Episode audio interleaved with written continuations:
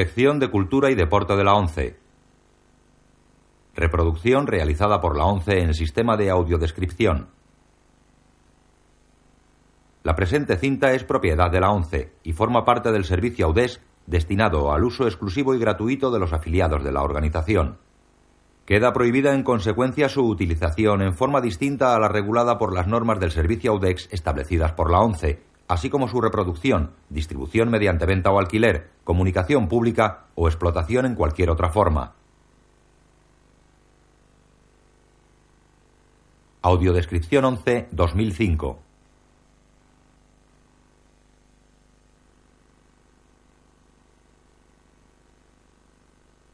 El Quijote de Miguel de Cervantes, capítulos 4 y 5. Color. Autorizada para todos los públicos. Año 1991. Televisión Española. S.A. presenta. Condenados a galeras golpean con sus cadenas a Don Quijote y Sancho.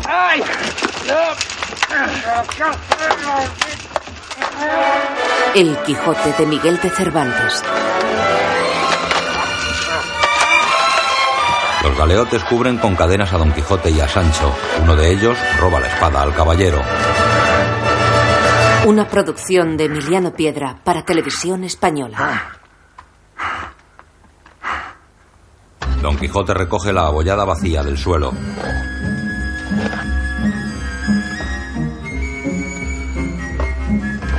Fernando Rey.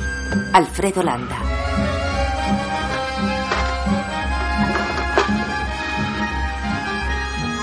Señor, señor, no encuentro a mi Rucio, no lo encuentro. Consuélate, Sancho. Eso tiene fácil remedio. Yo haré que en mi casa te den tres pollinos por el que has perdido. Gracias, señor. Gracias. Y ahora hay que irse de aquí porque pueden volver. Y si no, la Santa Hermandad nos perseguirá por habernos liberado. No tengas prisa, Sancho. O pensarán que huimos. Hay que apresurarse, señor. Para la Santa Hermandad no hay caballeros andantes. No me repliques más, Sancho. Ganas me dan de esperar aquí a que vuelvan. Y enfrentarme de nuevo a ellos. O a la Santa Hermandad. O a todos juntos. O a las doce tribus de Israel. Y a los siete macabeos. Y a Castor. Y a Pollux. Y a todos los hermanos y hermandades que hay en el mundo. Francisco Merino, Manuel Alexandre, Fermín Reixat, Aitana Sánchez Gijón, Héctor Alterio, Esperanza Roy, Máximo Valverde, Alejandra Grepi, Eusebio Lázaro y Lina Canalejas. Don Quijote sube la pendiente de una montaña a lomos de Rocinante. Sancho camina tras él en paños menores. Música Lalo Schifrin. Director de fotografía Teo Escamilla. Guión Camilo José Cela.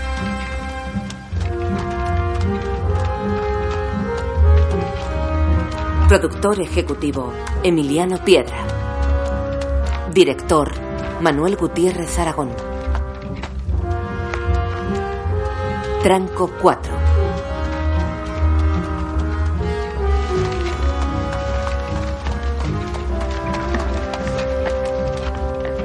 Bajan por un sendero escarpado.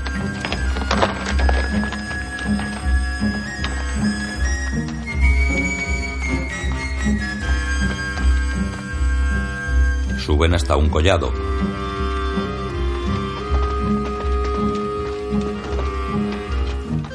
Se detienen. Ve un cofre rodeado por una cadena atada con un candado. Hace señas a Sancho con la cabeza para que vaya a ver el cofre. Ábrela, Sancho. El escudero tira de la cadena.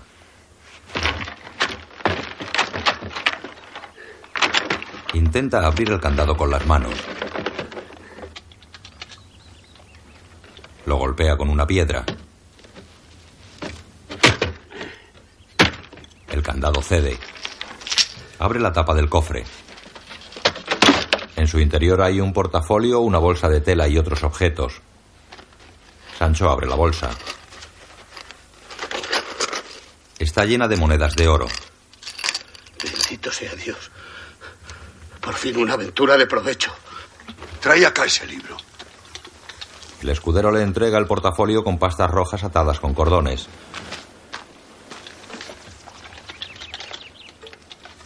Don Quijote le da la lanza. Los dineros puedes quedártelos para ti. Sancho le besa la mano.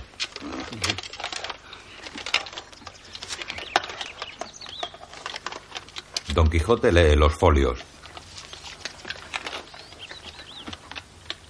Falsa promesa y mi cierta desventura me han llevado al apartado lugar desde el que escribo. Sancho se viste con las ropas que encuentra en el cofre. Antes llegarán a tus oídos las noticias de mi muerte que las razones de mis quejas. Desechásteme, oh ingrata, por quien tiene más, no por quien vale más que yo. Lo que levantó tu hermosura han derribado tus obras. Tan difícil esto.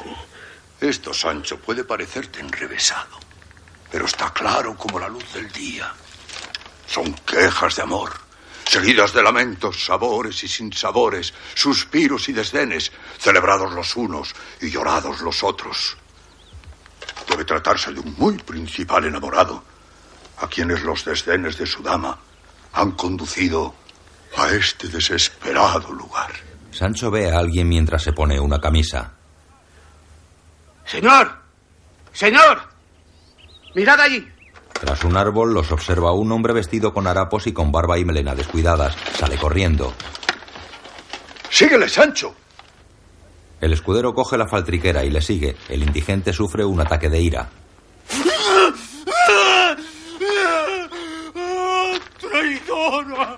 Pega puñetazos al suelo. ¡Me pagarás la ingratitud que me hiciste! En ti tienen guarida todas las maldades juntas. Sancho y su amo espían tras una roca. Estos malos oh, te machacarán, te machacarán, te machacarán. Trata de alcanzarle, Sancho.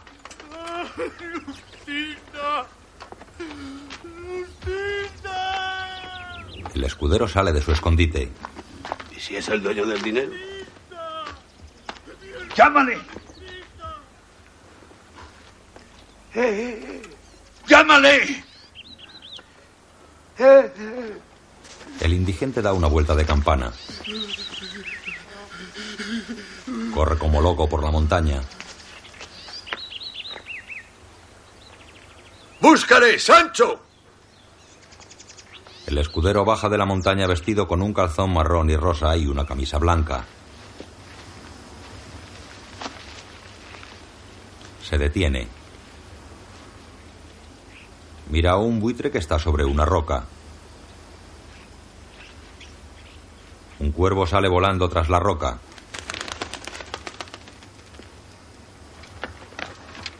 Don Quijote se acerca llevando a Rocinante de las riendas.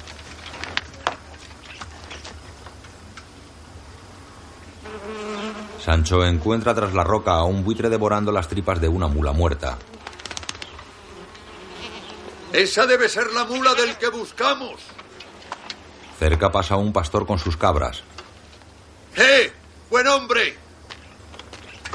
¡Eh! Don Quijote le sigue. ¡Decidme! ¡Eh! ¡Decidme quién es el dueño de esa mula! Hace ya seis meses que está por estos montes. Quizá conozcáis también su nombre y condición. Le dan locuras por tiempos. Está tan cuerdo como lo podéis estar vos mismo. Pero de pronto le entra algo en la cabeza y... Alejaros antes de que sea tarde. Sancho corre tras ellos. El cabrero desaparece tras un peñasco. ¡Eh! Don Quijote señala con el dedo índice. ¡Por allí va! El indigente corre sobre las rocas pulidas del cauce de un río. Don Quijote y Sancho lo buscan por una zona de matorral espeso.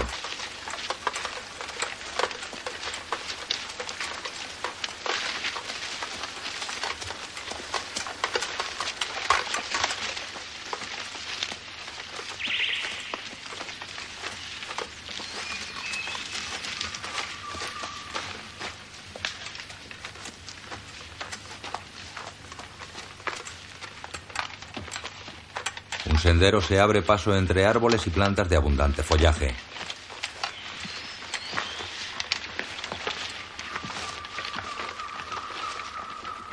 Don Quijote ve al indigente escondido bajo los árboles.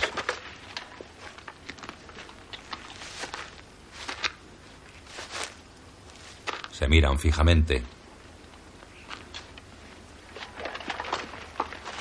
El hidalgo se acerca llevando de las riendas a Rocinante. Sancho va tras su amo.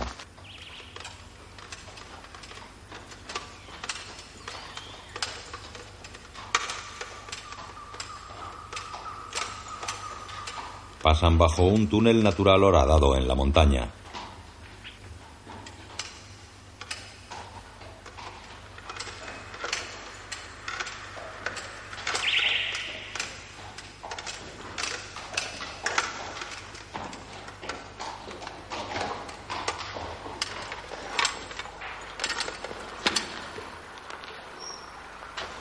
El indigente se acerca por el cauce seco de un arroyo.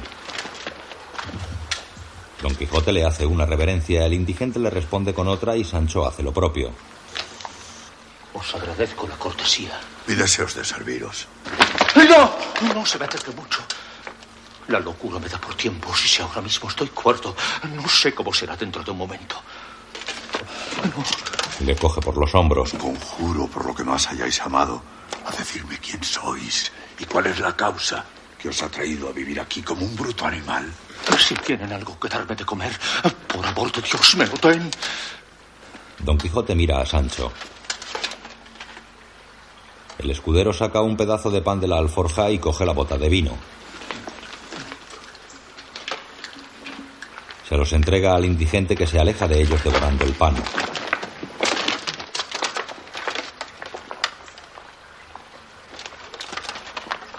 Come sentado en una roca. Don Quijote y Sancho se sientan cerca.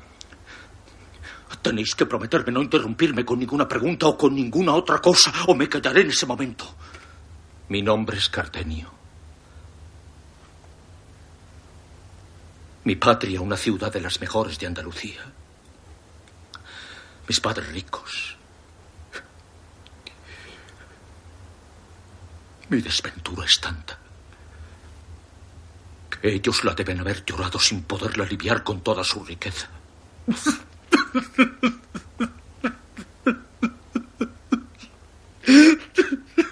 Bebe vino de la bota.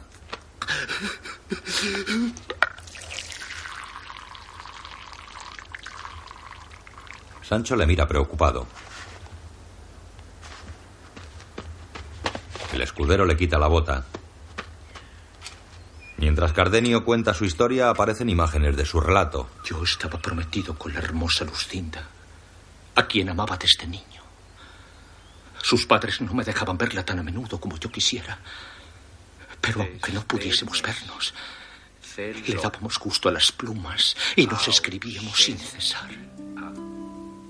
Ausencia. Cuenta las sílabas. Cantor. Dolor, amor. Rencor. Camina por la habitación. Amor, fortuna y el cielo. Suerte, temerte, muerte. Escritura, hermosura, locura. Muerte, mudanza y locura. Coge la carta. ¿De qué sirve escribirle sin cesar? Se la entrega a un criado.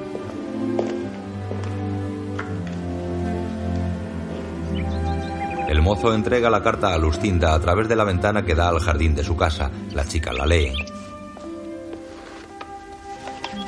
Le escribí que tenía que partir del lugar, pues mi padre me enviaba a acompañar al hijo de un duque en un viaje. Iría yo en calidad de amigo, que no de criado. En la actualidad, Fui a casa de los duques y conocí al hijo que se llamaba don Fernando. Gallardo, amable, muy gentil hombre. ¡Traidor! ¡Quieto, enamorado, lastima! Estaba en amores con una labradora honesta a la que dio palabra de matrimonio.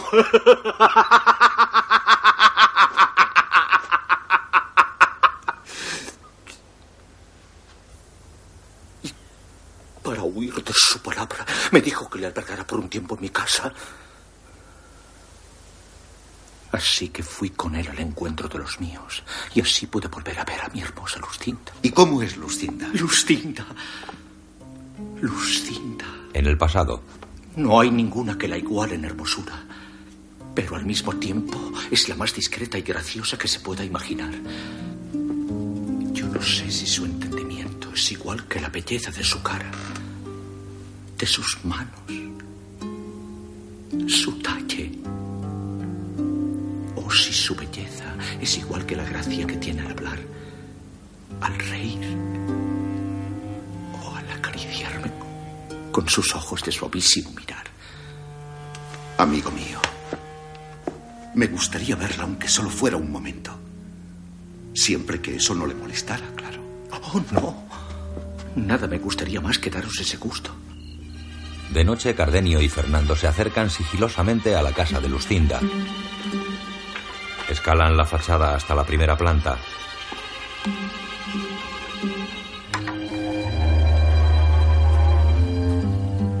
Se agarran a la reja de la ventana de la alcoba de Lustinda. Cardenio coloca una vela en el extremo de una caña.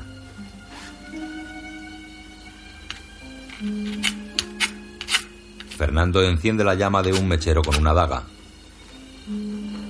Prende la vela y Cardenio la acerca con la caña a la cama de la chica. Lucinda duerme con un camisón transparente que permite adivinar su preciosa anatomía. Fernando mira embobado. Cardenio mueve la caña para que su amigo pueda ver cada zona del cuerpo de su amada.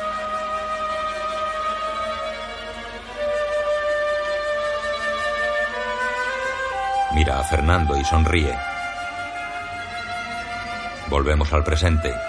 Para terminar de satisfacer su curiosidad, también le mostré las cartas que ella me había escrito.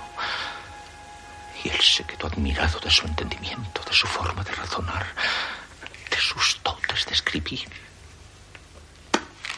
Fernando huele una carta de Lucinda que le da a su amigo y la lee. Cardenio recita la carta en silencio. Os amo, Cardenio. Y ya es hora de que me pidáis a mi padre por esposa, para que la espera no termine por desesperarnos a los dos. Oh, dulce esperanza mía. ¿Y a qué esperáis, pues? Pero Fernando, mientras hablaba y me entretenía, deslizó un papel en un libro que ella me había pedido. Pues Lucinda era aficionada a las novelas llamadas de caballería. Fernando abre el libro. Se mete la mano dentro del jubón. Cardenio abre un cofre y a través del espejo de la tapa ve a Fernando dejando algo en el libro. Y el Amadís recibió en sus entrañas el billete que le enviaba Fernando.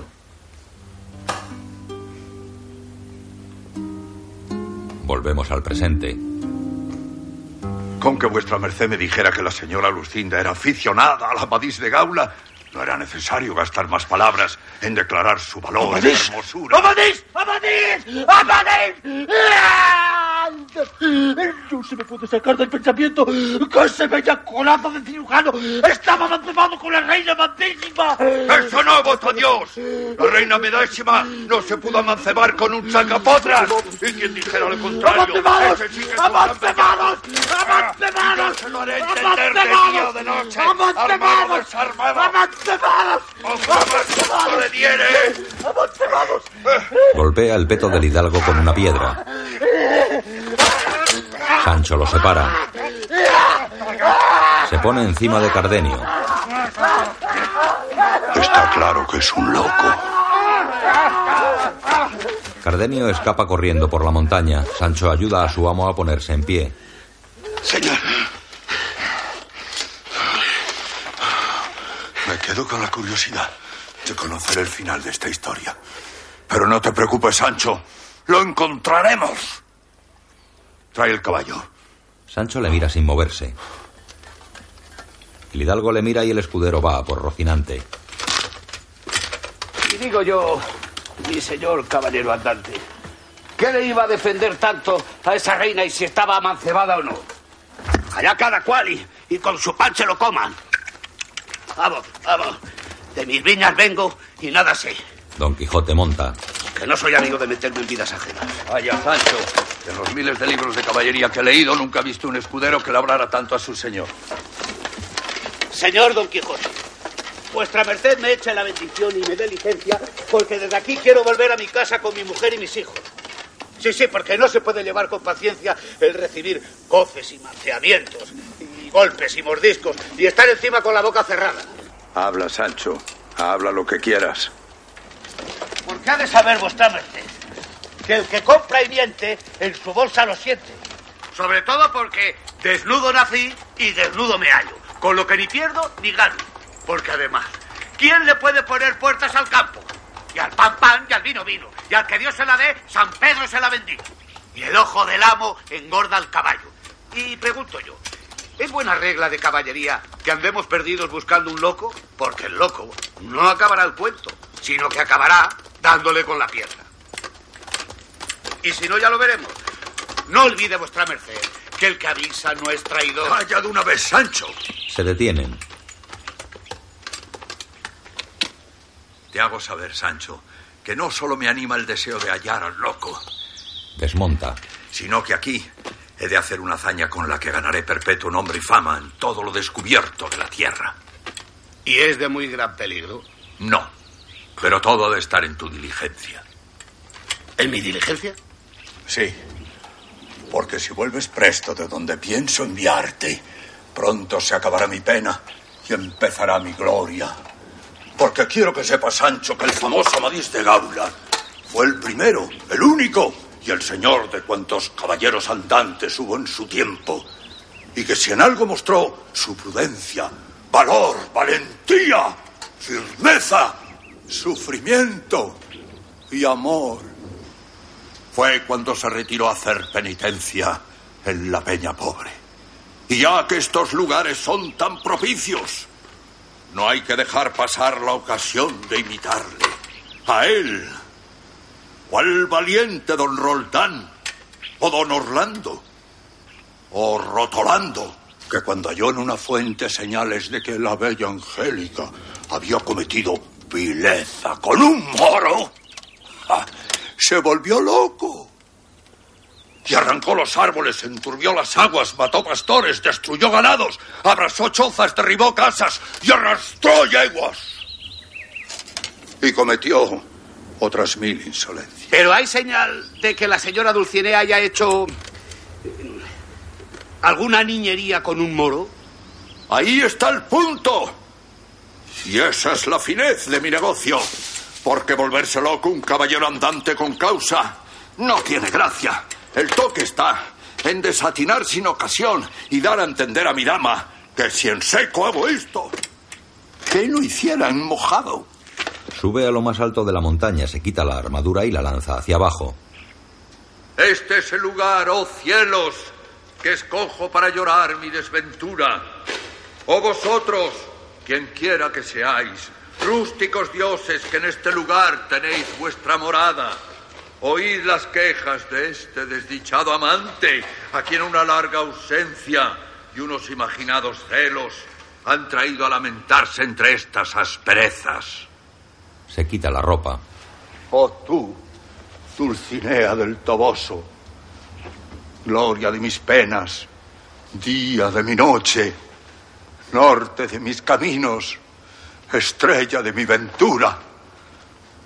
Considera el estado a que tu ausencia me ha traído. Se queda en camisa. Oh, tú, escudero mío, agradable compañero más prósperos y adversos sucesos. Toma bien en la memoria lo que aquí voy a hacer para que se lo cuentes a quien tiene la culpa de todo. Oh solitarios árboles, que desde hoy habéis de hacer compañía a mi soledad. Dad indicio con el blando movimiento de vuestras hojas que no os desagrada mi presencia. Presta atención, Sancho. Tomarás a Rocinante para correr hacia mi señora. Así irás y volverás más deprisa. Pero no te detengas en ninguna venta de ningún camino. Don Quijote sube a una peña con el portafolio y la caja del tintero. Sancho recoge la ropa y la armadura de su señor. Don Quijote deja el diario y la caja en una roca.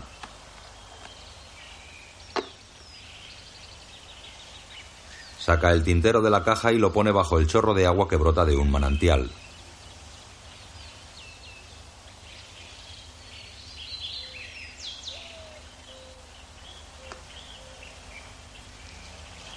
Se sienta en la roca con el portafolio en la mano. Lima la pluma con una piedra. Sancho recoge las armas de su señor. Don Quijote escribe en un folio. Moja en el tintero y sigue escribiendo. Sancho guarda la vacía con la armadura. Excusadme, señor. Ya que escribe, no olvide vuestra merced la libranza de los pollinos que me prometió. Así lo he hecho ya, Sancho. Y cuida de que esta carta Dulcinea sea trasladada a mejor y más nuevo papel que este. ¿Y la firma? ¿Qué haremos con la firma? Nunca las cartas de Amadís se firmaron. Además, Dulcinea no sabe leer ni escribir. Ni nunca ha visto una letra mía porque nuestros amores han sido siempre platónicos.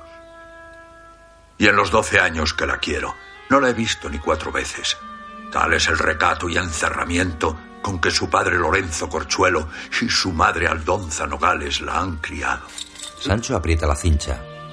¿Que la hija de Lorenzo Corchuelo es la señora Dulcinea del Toboso? Aldonza Lorenzo. Esa es la que merece ser la señora del universo. Pues claro que la conozco. Es una moza hecha y derecha y de pelo en pecho. Y tira piedras como el más fuerte del pueblo. Hija de puta, menudo rejo tiene. Tuyo hasta la muerte.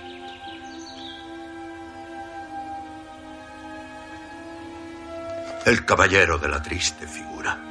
Ahora digo que no solamente puede vuestra merced hacer locuras por ella, sino desesperarse y hasta ahorcarse. Mi buen escudero te hará relación. Oh bella ingrata, amada enemiga mía, de la locura en que por tu causa quedo. Sancho se acerca a su amo. Por mi padre queda gusto ir. Don Quijote le entrega el papel. Sancho le besa la mano. Se aleja. Espera, Sancho. Que aún me tienes que ver hacer locuras. No, no, si ya le he visto alguna, señor. No hacen falta más. Esparcir las armas, rasgarme las vestiduras y darme de calabazazos contra las peñas. Quiere una buena respuesta de la señora Dulcinea, señor. Y como no me la dé buena, que se prepare. Porque le voy a dar una coz en el estómago y unos cuantos bofetones. A veces pienso, Sancho, que tú no estás más cuerdo que yo. Espera. ¡Mira! ¡Mira esto! ¡Eh, Sancho! ¡Fíjate! Se da cabezazos contra una roca. Eh, ¡Sancho! ¡Sigue mirando! Sí, sí, ahora ya puedo jurar que mi amo está loco. Presta atención. Un, dos. Eh. Salta sobre las rocas. Y ahora. Hace el pino y la camisa cae dejando ver el trasero. Mueve las piernas, Sancho se tapa los ojos. El escudero se aleja de las montañas a lomos de Rocinante. Pasa junto a un manantial que brota de la roca.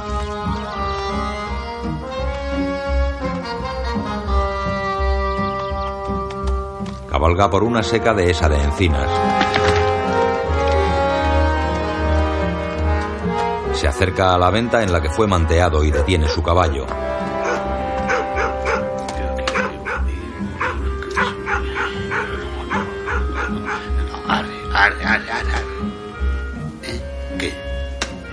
¿No quiere salir? Bueno. Pues nos quedamos. Desmonta.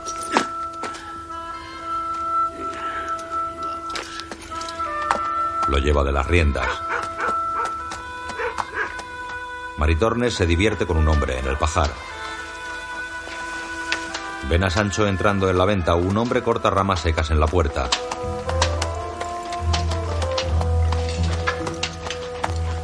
El escudero cruza el patio.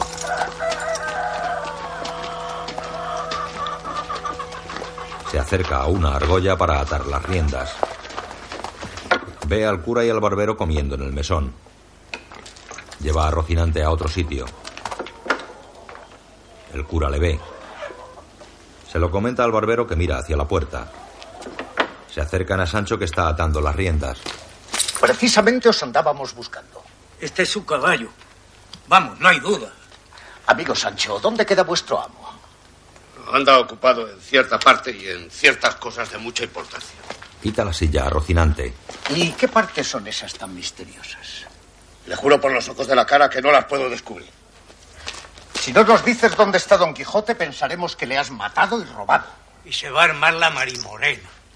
No hay por qué amenazarme, no soy de los que matan a nadie. Coloca la silla en un tronco. Pues entonces, hijo, ya os estamos escuchando. Eh, Don Quijote. Don Quijote quedó en las montañas haciendo penitencia. Sancho, el cura y el barbero cabalgan por las montañas, seguidos de un mozo que lleva de las riendas una mula cargada. Otro mozo lleva de las riendas los caballos del cura y del barbero.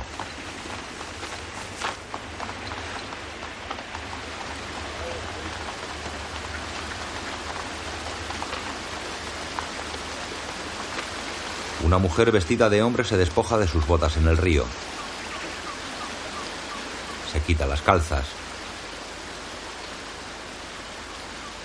El cura y el barbero bajan de sus caballos. La chica se quita el sombrero y deja al viento su hermosa melena, mete los pies en el agua y se recuesta sobre una roca. El cura y el barbero van hacia ella. Sancho se mantiene a lomos de Rocinante. Escapa al trote. El cura y el barbero se acercan sigilosamente a la chica. La joven los ve. Coge su capa y se la echa al hombro.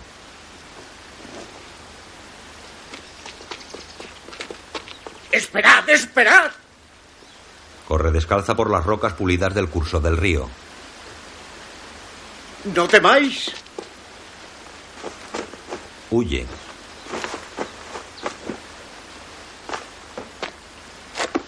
El barbero coge las botas de la chica. El cura la persigue por un bosque de coníferas.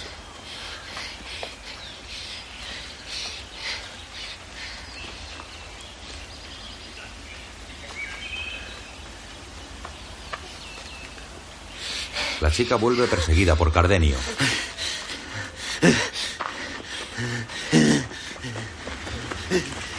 El cura va tras ellos. El barbero corre con las botas en la mano. El cura se acerca a la chica.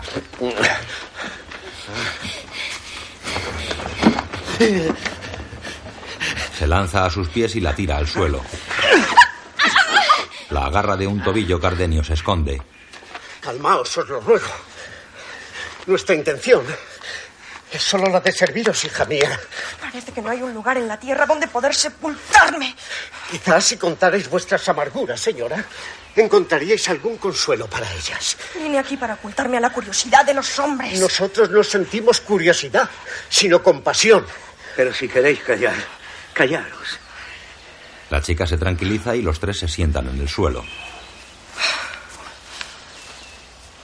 Cardenio espía tras unas ramas. Yo soy hija de labradores ricos. Y vengo de un lugar de Andalucía del que toma título un grande de España. Un duque cuyo hijo me prometió matrimonio. Fernando es el nombre del traidor, del lascivo. Pero con la complicidad de un amigo suyo, se marchó lejos para no cumplir su palabra. Justo castigo ha tenido ese amigo de Fernando del que habláis. ¿Quién sois vos? El destino quiere que haya historias que corran parejas en sus desdichas. ¡Ah, ¡Te machacaré! ¡Te machacaré! Acerca su cara a la de la chica. Continúa. Continúa.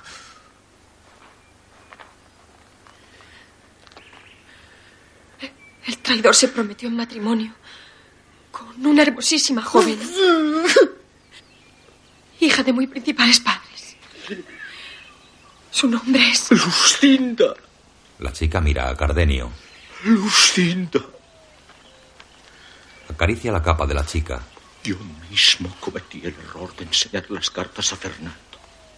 En un flashback, Fernando coge una carta de un cofre que le ofrece Cardenio. La huele. La extiende y lee. Os amo, Cardenio. Ya es hora de que me pidáis a mi padre por esposa, para que la espera no termine por desesperarnos a los dos.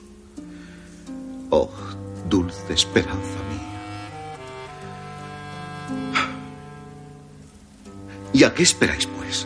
En la actualidad. Y entonces Fernando deslizó un papel en un libro que Lucinda me había pedido. Pues Lucinda era aficionada a las novelas llamadas de caballería. Perdona si os interrumpo, pero tranquilícese vuestra merced. Le golpea. ¡Te machacaré! ¡Te machacaré! ¡Te machacaré! ¡No! Anudemos el roto hilo de mi desdichada historia. De nuevo en el pasado, Cardenio ve a Fernando dejando un papel en el libro de Amadís de Gaula a través del espejo de la tapa del cofre.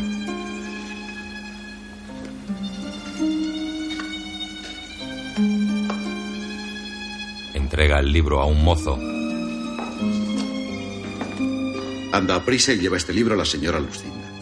Mira a su amigo. De parte de Cardenio, claro. El Amadís partió para su destino sin que yo lo impidiera. Y ocurrió que fui enviado fuera del pueblo para comprar unos caballos. Y cuando volví, oh, memoria enemigo mortal de mi descanso. Corrí a ver a Lucinda. Cardenio, Él está en la ventana. de boda me ves vestida. Ya me están esperando en la sala para casarme con Fernando. Mi padre es codicioso. Si no puedo convencerles de que esta boda no se celebre, aquí tengo mi daga. Y aquí llevo yo la mía.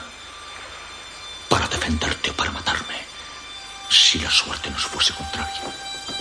Ella se guarda la daga. Una doncella la espera en la puerta con una vela en la mano. Lucinda mira a Cardenio antes de salir de la alcoba.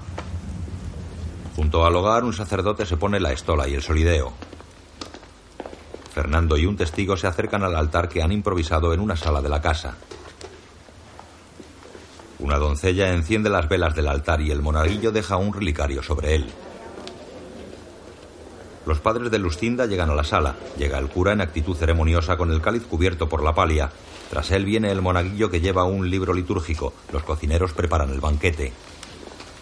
A la ceremonia asiste parte de la servidumbre de Fernando. Se arrodillan cuando entra el sacerdote. El cura deja el cáliz encima del altar. Fernando espera a la novia. Lucinda entra en la sala precedida de la doncella. Se acerca al cura y a Fernando. El pretendiente coge una vela y derrama unas gotas de cera en el suelo.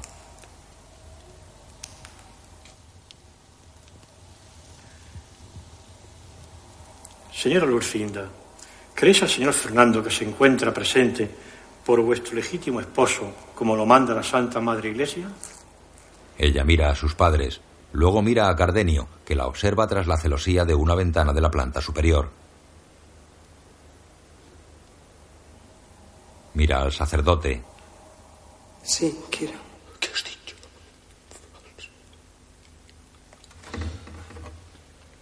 Cardenio baja las escaleras.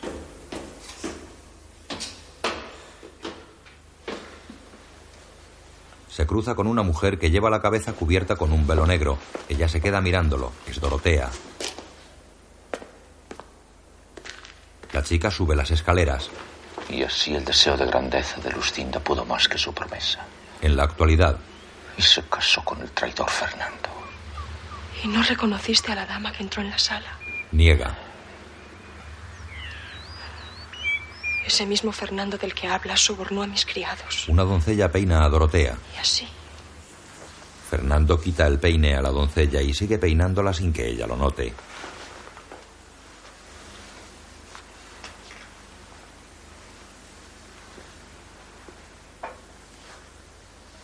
Ella gira bruscamente y Fernando le tapa la boca. Shh. Nada pretendo conseguir por la fuerza. Si quieres, puedes llamar a tus criados para que me echen de aquí. Los criados son los que te han dejado entrar y haré que los castiguen. Soy tu vasalla, pero no tu esclava. Conmigo no te ha de valer tu dinero. Pero ¿cómo puedes mencionar en estos momentos el que yo sea rico y tú? Ella se separa. Se acerca a él. Tampoco tus suspiros me van a hacer que te entregue lo que has venido a buscar. De mí solo lo obtendrá mi legítimo esposo. Pues si no tienes otro reparo, querida Dorotea, aquí mismo te prometo ser tu esposo. Y que sea testigo de esta verdad el cielo, al que nada se le puede esconder. Se acerca a un pequeño altar sobre el que hay una imagen de la Virgen rodeada de velas. Extiende la mano derecha. Juro ante esta sagrada imagen que seré tu marido. Y así lo mantendré ante quien fuere. Lena. Lena, ven aquí. La doncella intenta escapar. Dorotea la coge de la mano y la lleva ante Fernando. Repite tus palabras.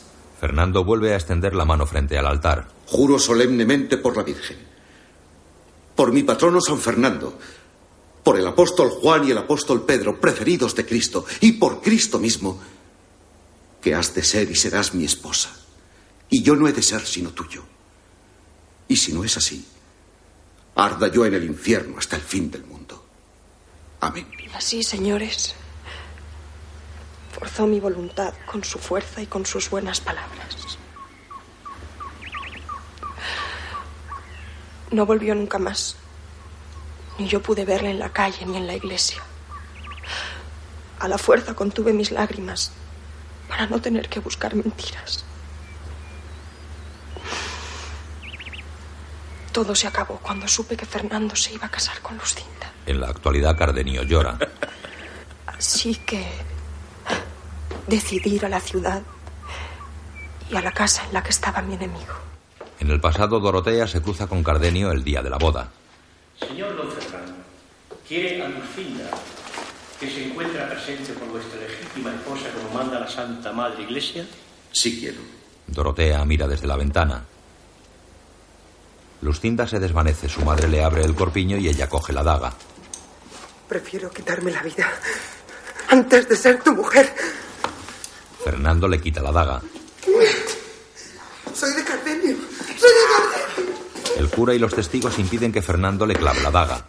No se casaron. No se casaron. Después huí de allí. Y para que nadie pudiera dar conmigo, me disfracé de hombre y me vine a esta sierra. Yo os juro por mi fe de caballero que no dejaré hasta que Fernando repare la afrenta. Y que con justo título le desafiaré en razón de la sin razón que os ha hecho. Dorotea inclina la cabeza. No se casaron. No se casaron. Corre sobre las piedras del río. No se casaron. Mientras tanto, Don Quijote sigue en su retiro con una rama en la mano. Faunos de este bosque. Ninfas de estos ríos. Escuchad mis quejas. Llega Cardenio.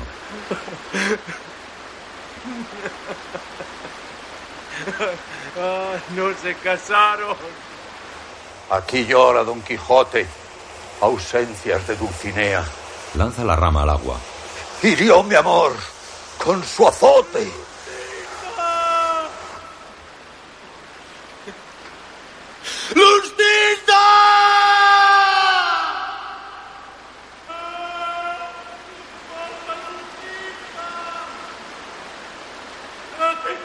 Todo el mundo se tenga.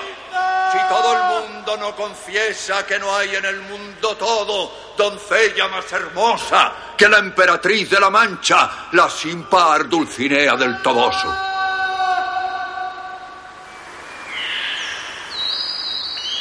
El cura, el barbero y Dorotea disfrutan de una opípara comida en el campo.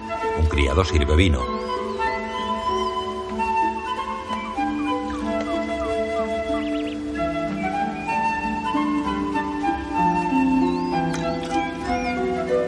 Cura dice algo a Dorotea al oído. El criado se sienta en una roca del curso del río junto a otro mozo.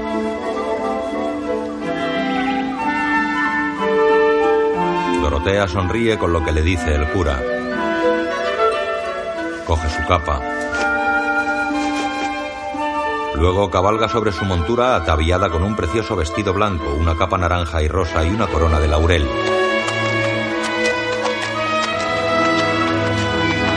Tras ella, un criado lleva de las riendas un caballo sobre el que van el cura y el barbero que se colocan una barba postiza. Sancho arregla la vacía de su señor sentado en una roca.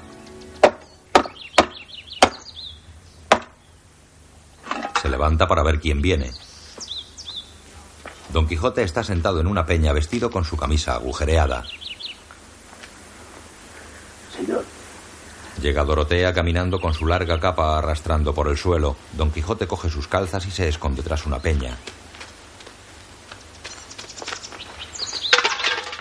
Sancho le ayuda a ponérselas. O mis ojos me engañan, o vuestra merced es el valeroso Don Quijote de la Mancha. El hidalgo sale tras la roca subiéndose las calzas. He viajado hasta aquí solo para veros. Don Quijote la ayuda a subir a la peña. Ella se arrodilla ante él. De aquí no me levantaré hasta que vuestra bondad y cortesía me otorgue primero el favor que os vengo a implorar. Y yo no os responderé, señora mía, si no os levantáis. No me levantaré, señor, si vuestra cortesía no me otorga el don que os pido. Y yo no escucharé más cosa vuestra si no os ponéis de pie. No me levanto, señor, si el don que os pido Os no... concedo y otorgo lo que queráis, siempre que no sea en daño de mi rey y de aquella que tiene la llave de mi corazón. Caballero, la que os habla es la princesa Micomicona, reina del gran reino Micomicón. Sea quien fuere, yo haré lo que mi profesión me obliga. Señor Barbero. Para bien se ha hallado el espejo de la caballería, quinta esencia de los caballeros andantes. El cura sube a la peña. ¿Qué hace vuestra merced por estos montes? Yo y maese Nicolás íbamos en viaje a Sevilla cuando nos salieron al encuentro unos galeotes que un desalmado acababa de liberar. Guíenos vuestra merced por donde más gusto le diere y ordenad a este brazo mío lo que a vuestra grandeza se le antoje. Cura y barbero se acercan a Sancho. Mira quién tenemos aquí. Esa princesa, Sancho hermano, es como quien no dice nada, heredera legítima del reino Micomicón. ¿Y dónde queda ese reino? Por la parte de Guinea, pero se lo ha quitado un gigante. Pues mi señor va a enderezar ese entuerto matando al hijo puto del gigante. Se levanta. Sí, señor. Y lo que haga falta. Aquí estamos yo y mi señor para atender emperatrices y reinas.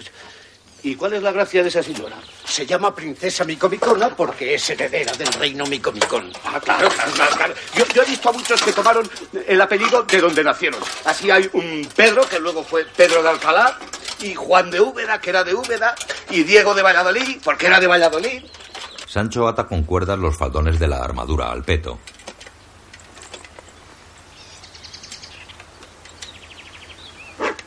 Don Quijote se deja vestir en egregia postura.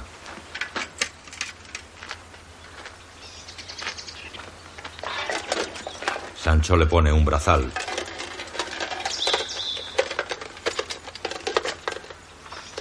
El cura susurra algo a maese Nicolás. El barbero esboza una sonrisa. Sancho coloca el otro brazal a su señor.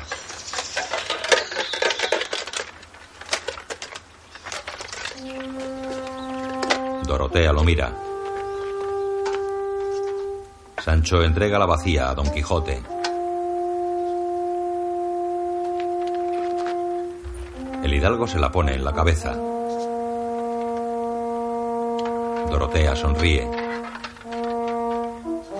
Sancho ayuda a su señor a subir sobre Rocinante y se le cae la vacía. El hidalgo se la pone otra vez. Cabalga y la vacía se cae hacia un lado. El hidalgo corrige la posición. Se la quita. Vuelve a poner y sigue estando inestable. Se la quita y la cuelga de la silla de montar. Detrás van Sancho con la lanza al hombro, Dorotea sobre una mula y tras ella el caballo en el que montan el cura y el barbero. Cerrando la comitiva, un criado lleva de las riendas a una mula cargada de baúles. Pedro Luis Lavilla, Timoteo Nevado, Javier Villalba, Eugenio Alonso. Fin del capítulo cuarto. Música interpretada por la Orquesta Sinfónica de Madrid. Guión Camilo José Cela, Fernando Corujedo y Camilo José Cela Conde.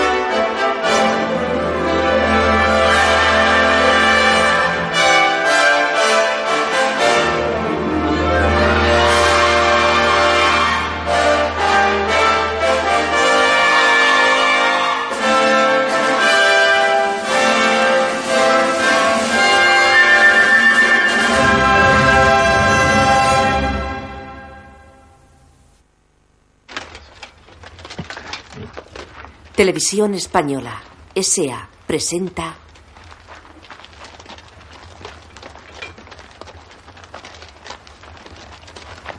El Quijote de Miguel de Cervantes.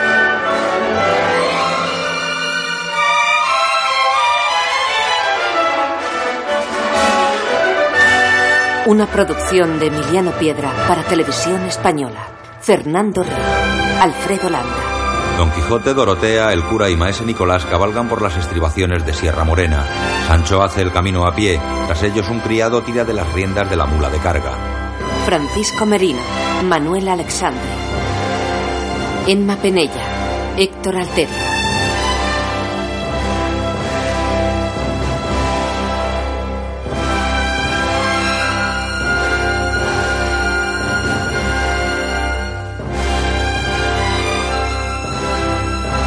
Fermín Reixac, Aitana Sánchez Gijón. Rafael Alonso, Esperanza Roy. Máximo Valverde, Alejandra Grepe. Terele Pave, Nuria Gallardo.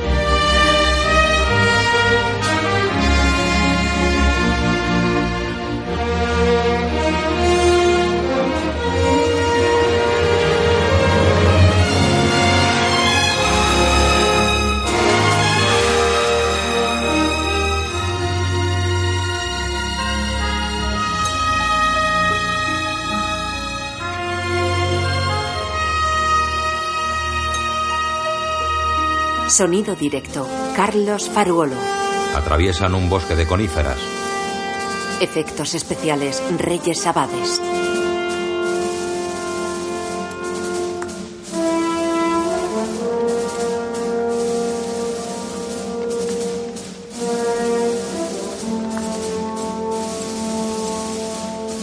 Director de arte, Félix Murcia. Música, Lalo Schifrin. Llegan a un arroyo de agua cristalina. Director de fotografía, Teo Escamilla. Guión, Camilo José Cela. Desmontan. Productor ejecutivo, Emiliano Piedra. Director, Manuel Gutiérrez Aragón. Tranco 5. Dorotea se agacha a la orilla del río. Humedece un pañuelo y se limpia las lágrimas con él. Don Quijote la observa. No durará mucho vuestro desconsuelo. Os ruego, señora, que me digáis ¿Cuáles, cuántas y quiénes son las personas de quienes os tengo que tomar debida venganza? Decidme vuestra cuita. Lástimas, desgracias, amores y traiciones. La cosa es que mi reino ha sido invadido por un hombre. Quiero decir, por un gigante traidor y lascivo. Él quería casarse conmigo. Pero ¿cómo puedo yo casarme con un gigante? El hidalgo la ayuda a levantarse. Y ahora he decidido encomendarme al señor Don Quijote, porque nada más desembarcar en Osuna, oí contar grandes hazañas suyas. El cura les escucha. ¿Cómo pudo vuestra merced desembarcar en Osuna, señora mía, si no es puerto de mar? Debe querer decir que el primer pueblo donde oyó hablar de Don Quijote fue en Osuna, tras desembarcar en Málaga. Eso quise decir. Don Quijote la mira y se acerca a Rocinante. Señor Don Quijote, si el caballero que venza al gigante se quiere casar conmigo, yo debo darle posesión del reino y de mi persona. No te lo dije yo, Sancho. Ya tenemos un reino para mandar y una reina para casarnos. Pues anda que está mal la reina, ¿eh? Toma ya para el puto que no se casara. Vamos, se me revuelven las pulgas en la cama. El hidalgo sube a su caballo. Deja a mi señora y reina que le bese la mano. Yo juro ir con vos, valerosa señora, al fin del mundo y cortarle la cabeza a vuestro enemigo. Pero después no es posible que me case, aunque fuese con el ave fénix. Sancho corre tras él con la lanza en la mano. Dorotea ríe y se dirige a su caballo. ¿Pero cómo le dice eso? Mi señora Dulcinea no es más hermosa ni la mitad. Señor, la verdad es que no la llega ni a la suela del zapato. ¿Por qué no se casa vuestra merced con esta reina y luego se junta con Dulcinea? Reyes amancebados ha habido mucho. Calla, bellaco, ¿cómo osas poner tu lengua en la hermosura de Dulcinea y de puta desagradecido? No, si yo en la hermosura no me entremeto, que nunca he visto a Dulcinea. Don Quijote desmonta. Ah, no, traidor. Y no acabas de entregarle un recado de mi parte. Es que no la he visto tan de cerca que pueda haber notado despacio su cara y su cuerpo. ¿Qué le dijiste? ¿Qué te respondió? ¿Qué cara puso a leer mi carta? ¿Quién te la copió? Eh, por partes, señor, por partes. Cuando la vi estaba cribando trigo en la mesa. ¿Y no estaba ensartando perlas? ¿O bordando con hilo de oro? No, señor. Estaba en el corral dando de comer a los cerdos. Y cuando le iba a dar la carta me dijo, ponla sobre ese saco. Eso lo hizo para leerla después y recrearse en su lectura. Y cuando estabas con ella, ¿no notaste un aroma como de reina de Saba? Y una fragancia aromática, y un no sé qué de bueno, y un tufillo, un tufillo como si estuvieras en la tienda de un especiero. Pues no, señor. Lo que sentí fue un olor algo hombruno. Debía ser que con el mucho ejercicio estaba sudada y como correosa. ¿Pero qué estás diciendo? Bellaco. ¿Sabes lo que pienso, Sancho? Lo empuja con la lanza. Que has debido ir al Toboso por los aires. Porque en tres días has ido y venido. Y de aquí al Toboso hay más de 30 leguas. Seguramente un sabio amigo te debió llevar en volandillas, sin que tú lo sintieses. Lo deja. No pudo ser otro que el sabio que escribe esta historia. ¿Qué respondes a eso, Sancho? Sancho mira a la persona que silba. Mire vuestra merced allí. Es un hombre cabalgando a lomos de un asno.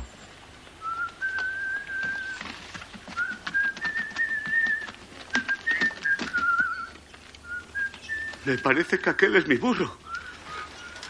El que me robaron. ¡Rucio! Yo no entiendo de burros. Sancho corre hacia el hombre que baja del asno. ¡Eh! Ese es mi burro. Sí, ah, es mi burro. Rucio, eh, Rucio, eh, devuélveme mi burro. Es mi burro. Eh, Rucio. El ladrón desenvaina. Sancho retrocede. Ven, Rucio, ven. ven. Coge una piedra. Se la tira al ladrón, pero la esquiva. Sancho coge una rama del suelo y se acerca al delincuente. El ladrón retira la rama con la espada. Sancho lloriquea. Ataca con la rama, pero el ladrón para el golpe y le hace retroceder.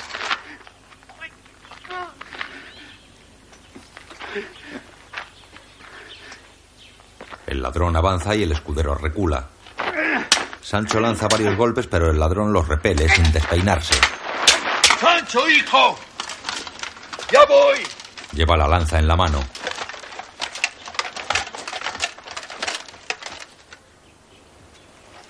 ¡Ginecillo! El ladrón se pone en guardia esperando el ataque del Quijote. Sancho le golpea en la espalda. Se suman los dos criados a la pelea. Don Quijote desarma al ladrón que huye perseguido por los criados. Sancho abraza a su burro.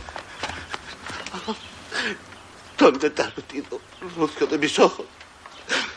Compañero. Don Quijote envaina la espada del ladrón. Dorotea se acerca a él. La chica le besa la mano. Sancho llora abrazado a su jumento.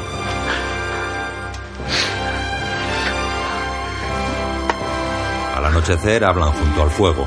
Podría haber salido aquí con más de y cada una de las aventuras que nos han sucedido. Si no fuera por el santo encantado que nos persigue siempre.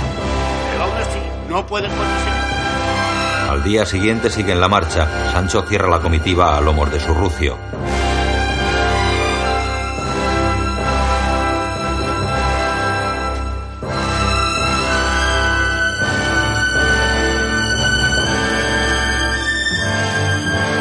Acercan a la venta.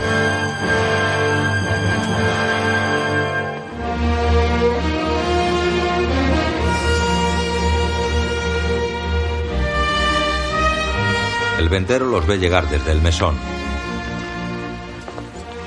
Sale al patio con las manos en el delantal. Don Quijote entra por la puerta de la venta seguido de Dorotea teatralmente vestida con hermosas galas y corona de laurel.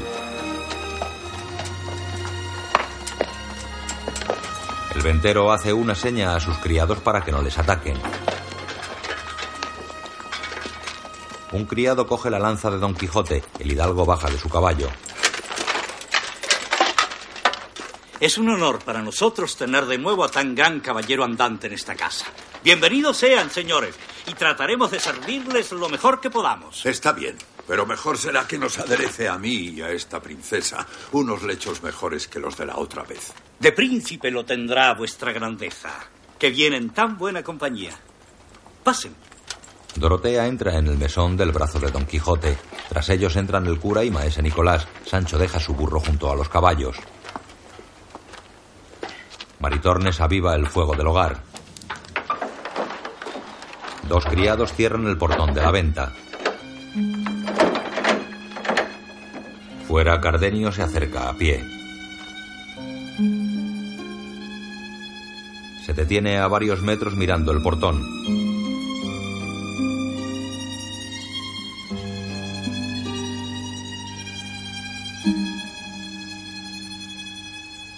Maritornes y la hija del ventero hacen la cama del hidalgo en el mismo altillo de la otra vez. Sancho quita la armadura a su señor.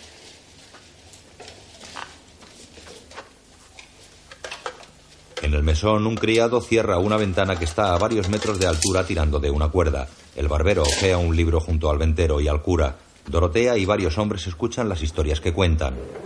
Vaya. Tiene aquí también a don Feliz Marte de Ilcania.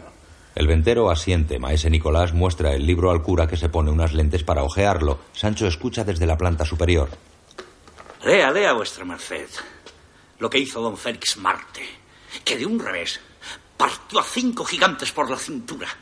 Y otra vez arremetió contra un ejército de un millón quinientos mil soldados. Y los desbarató a todos. Estas lecturas son perniciosas para vos y para los vuestros. Yo no leo, porque no aprendí a leer. Me lo sé de memoria. Están llenos de disparates y mentiras. ¿Así? ¿Acaso es un disparate lo que le pasó a don Félix Marte? Que le salió de lo más profundo de la corriente de un río una serpiente enorme. Se arrojó sobre ella, se puso sobre sus espaldas y le apretó la garganta con tanta fuerza que la serpiente se volvió al río, hacia lo más hondo, llevando tras de sí al pobre don Félix Marte que no la podía soltar. Es un disparate. Así luchaban los caballeros, como por ejemplo el caballero de la espada, a quien un mago le había dejado sin armas en un desierto y tuvo que agarrar a un fiero león por la garganta y se enzarzó con él en una pelea tan descomunal que duró varios días con sus noches. O lo que le ocurrió a Orlando, que en su ira cazaba y descuartizaba toros, cabras, jabalíes y hombres si se le ponían por delante o intentaban oponérsele. Pastores veían con horror cómo aplastaba sus rebaños y huían despavoridos para no ser víctimas de su furor. Y también recorrían los bosques a grandes saltos, arrancando de cuajo sus fuertes brazos, pinos, encinas. Don Quijote alucina espada en mano en la bodega de la planta superior. Bola en negro. Carta Duque. Habla a unas cuerdas que cuelgan del techo.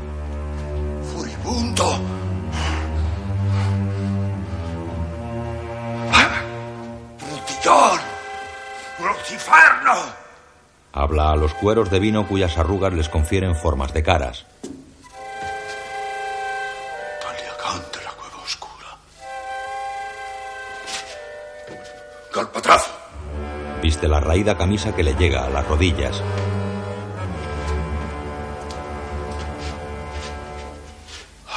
Arrastronio el bravo.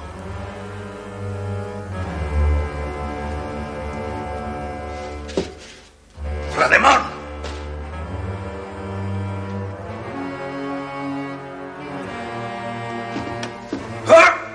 Pasa a otra zona de la bodega alzando la espada por encima de la cabeza.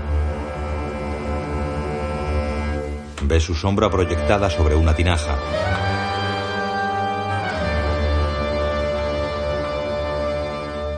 Se acerca empuñando la espada.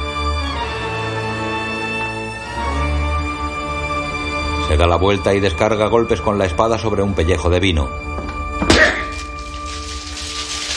Un chorro de tinto sale del odre como si de una fuente se tratara. El cuero se desinfla a medida que pierde el vino. Revienta otro cuero. Descarga golpes sobre todos los pellejos de vino tinto que hay en la bodega. Sancho llega a la puerta y ve el desaguisado que está liando su amo.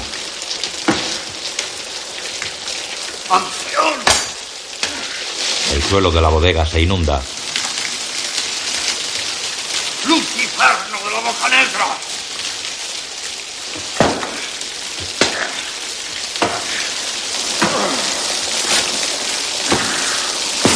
Don Quijote se empapa de vino. Deja caer la espada y se sienta en un banco. Se tumba en él. Sancho se va corriendo con la camisa empapada de vino. Don Quijote entra en trance. Señora, señora. Vive Dios. Vive Dios, princesa, que mi señor ya ha matado a vuestro gigante. Sí, sí. Le ha atacado la cabeza como si fuera un nabo. No puede ser. Si el gigante está a dos mil leguas de aquí.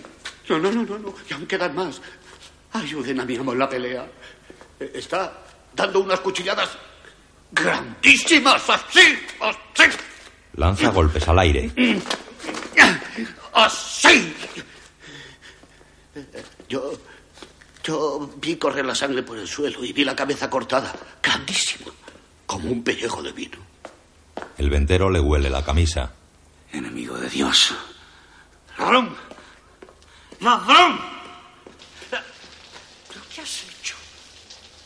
Has derramado el vino de los pellejos. ¡Ladrón! ¡Ladrón! Maldita sea la hora en que entraste en esta venta. Habla a Don Quijote. Así vea yo derramada tu sangre. Lo levanta del banco con ayuda de su hija, el barbero, el cura y Maritornes.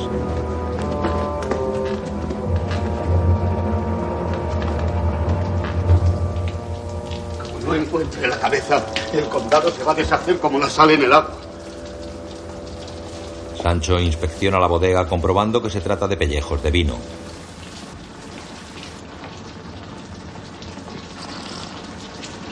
Todo en esta casa es encantamiento. Se acercan a la venta unos jinetes enmascarados que llevan a una mujer con la cara tapada por un velo. Cardenio los ve llegar escondido tras la torreta exterior.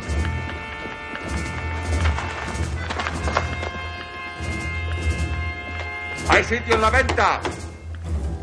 Siempre hay un buen sitio para quien quiera pagar. Uno de los hombres coge en brazos a la chica que está sin conocimiento. El velo se le mueve dejando su cara al descubierto. Lucinda. El otro enmascarado desmonta y cubre la cara de la chica con el velo. La coge en brazos y entra en el patio de la venta con su compañero, seguido de los mozos que llevan de las riendas a los caballos.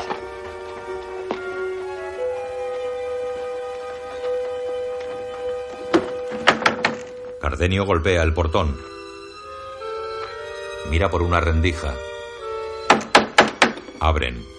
No hay sitio en la venta. Mira hacia arriba buscando un sitio por donde entrar. Busca por otro lado de la venta. En el mesón la gente cena. El cura y el barbero se sientan a la mesa con un plato.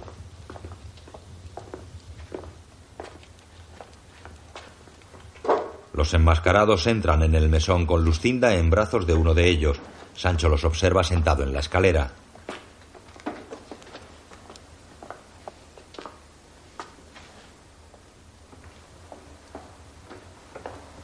El enmascarado deja a Lucinda en un banco cerca de la chimenea.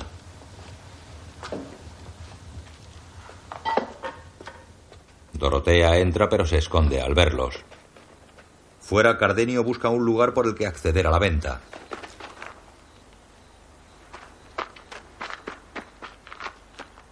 Escala por los salientes de una pared y entra por una ventana en las caballerizas.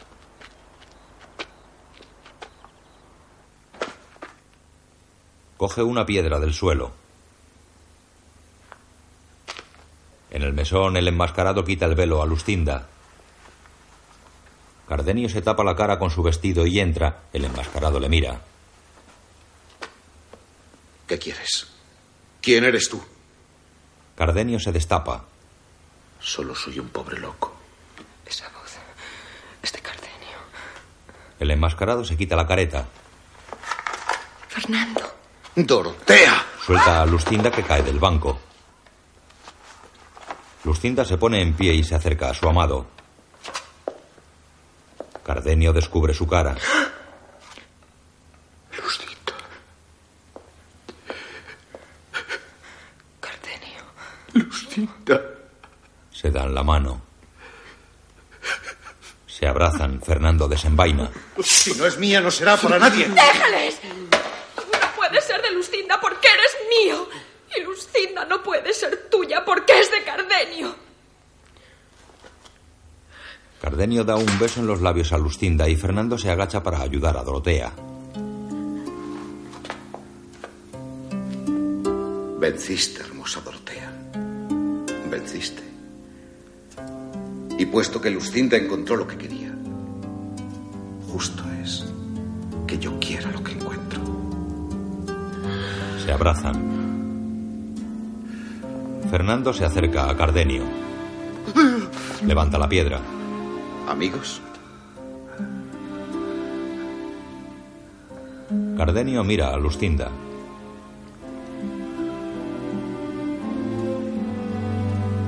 Fernando y Cardenio se abrazan.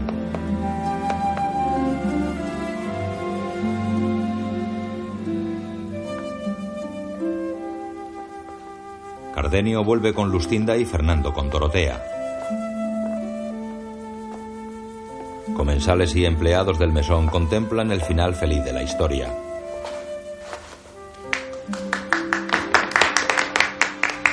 Maritorne se sienta junto a Sancho. Yo lloro de contento. Yo no. Yo lloro porque la infanta se ha cambiado en señora particular y el gigante en don Fernando. Como en los libros. Don Quijote duerme en su alcoba.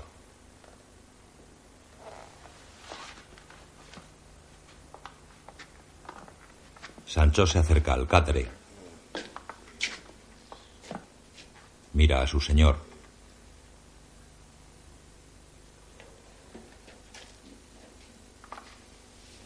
Coge una manta de la cabecera de la cama de Don Quijote y la usa de almohada para dormir en el suelo.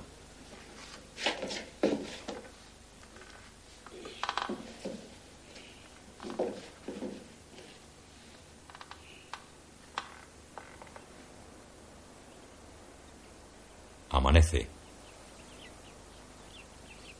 Don Quijote despierta y se incorpora en la cama. Se levanta y mira por la ventana.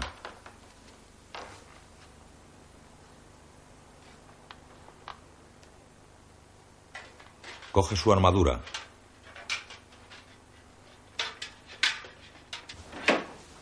Un criado abre las puertas de las caballerizas que comunican con el exterior. Varios mozos salen de la venta llevando de las riendas a cuatro mulas cargadas. Don Quijote va tras ellos ataviado con su armadura, la lanza y el escudo.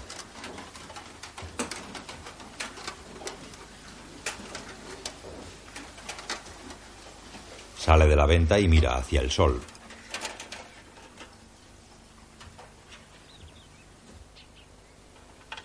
Se aleja unos pasos de la venta. Sancho lo observa desde una ventana. Oh tú, sol, que ya estás ensillando tus caballos para madrugar y correr a ver a mi señora, te suplico que la saludes de mi parte. Pero cuidado con besarla en el rostro, porque quedaré tan furioso como enamorado. Camina. Un criado abre la puerta principal de la venta y el hidalgo se detiene ante ella.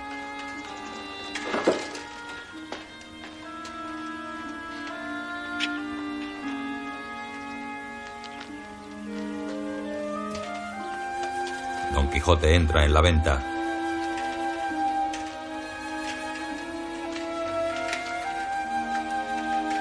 Aseado y afeitado, Cardenio se viste con ropas elegantes en su alcoba.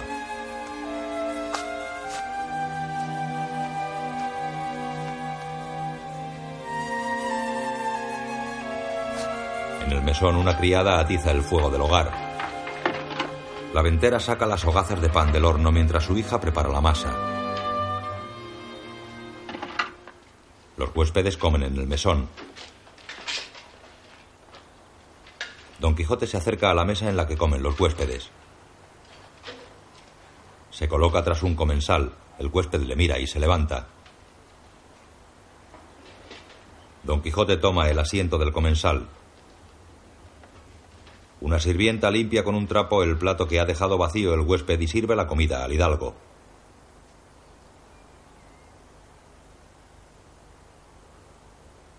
La señora se retira con el perol y Don Quijote come. Sancho limpia la armadura de su señor en los soportales del patio. Llega a la venta el barbero al que robaron la vacía llevando del cabestro a su burro.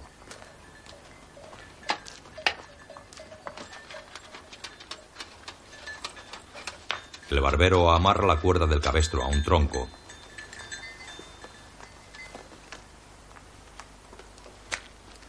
Ve su vacía en el suelo.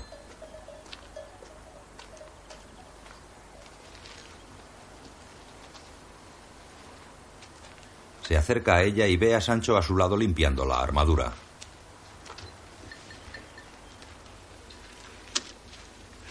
Es mi vacía. Sancho le mira y deja de limpiar.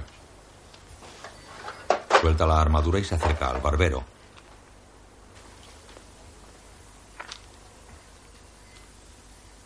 El barbero retrocede y se parapeta tras un carro. Sancho coge la vacía.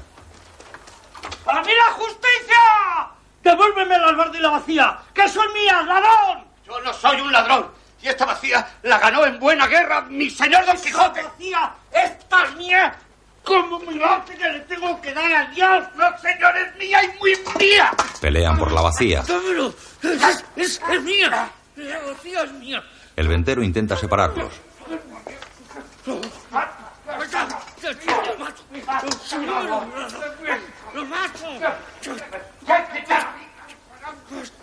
Don Quijote se acerca, los huéspedes salen al patio. Sancho, hijo. Muestra el yelmo, que este buen hombre dice ser vacía. No bastará con su palabra, señor. Haz lo que te mando. Que no todas las cosas en este castillo han de ser de encantamiento. Entrega la vacía a Don Quijote.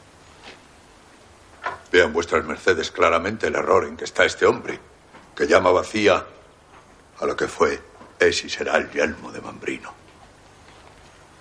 Cuando hemos recibido golpes y pedradas, ese vacillelmo ha defendido muy bien la cabeza de mi señor. Llegan Cardenio y Fernando. Yo también soy barbero, eh, desde hace más de 20 años. Y sé muy bien lo que es una vacía y lo que es un yelmo. Vamos, que, que digo que, que esto es un yelmo. Aunque no entero. Así es. Muy cierto. Sí, señor. Vuestra merced se burla o tiene vacío los aposentos de la cabeza. Yo estoy más lleno que jamás los tuvo la ira de punta que os parió. Le da con la vacía en la cabeza. Un hombre golpea al hidalgo. ¡Sancho, mi lanza! Comienza una pelea entre los que defienden a Don Quijote y los que defienden al barbero. El viento levanta las pajas de una era cercana y las hace llover sobre los contendientes, aumentando el caos. Los barberos pelean entre sí.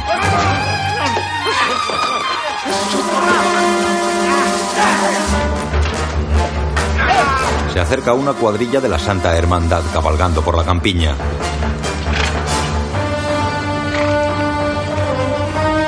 En la venta, dos hombres apalean a otro que está en el suelo. Fernando golpea con la espada a uno que se defiende con un taburete.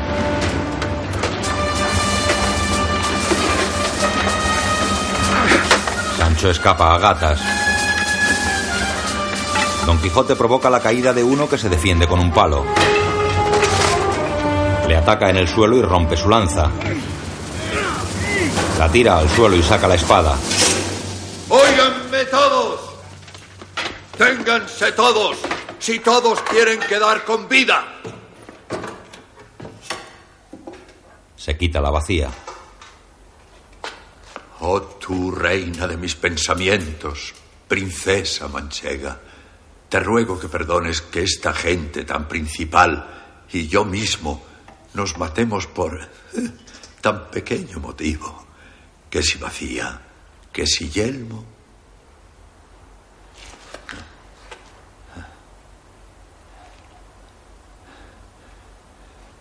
Pero bastará para que vuelva la paz. Que todos reconozcan que esto ¡Es yelmo y solo yelmo! Se reanuda la pelea. Cardenio golpea con una piedra a un rival que está tumbado en el suelo. Don Quijote y Fernando pelean en el interior. La cuadrilla de la Santa Hermandad entra en el patio de la venta. Desmontan.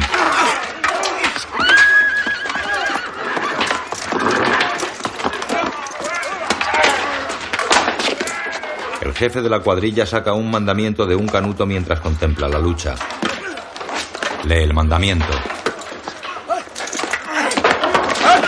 Se dirige al ventero que acaba de recibir un golpe.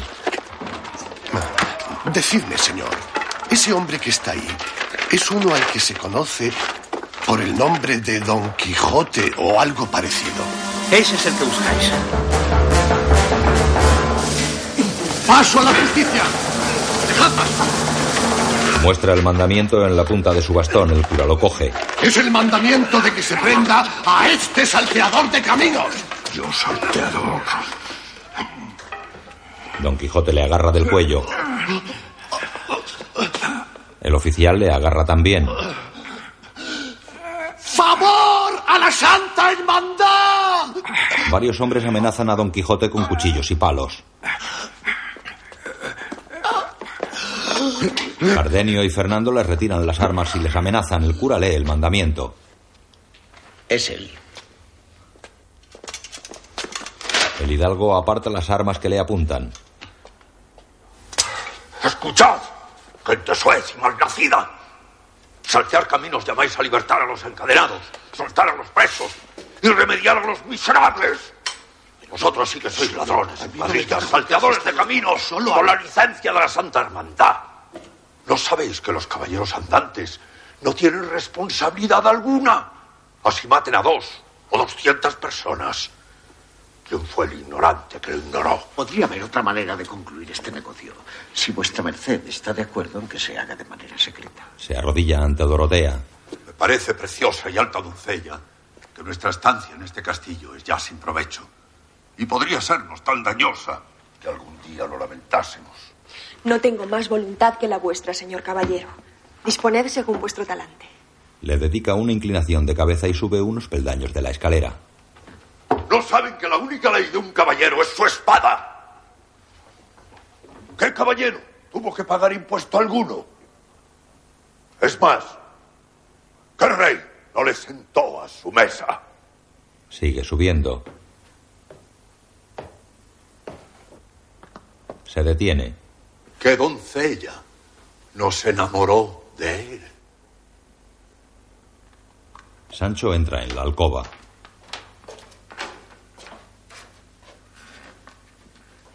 Recoge del suelo la albarda que robó al barbero y la coloca sobre una silla.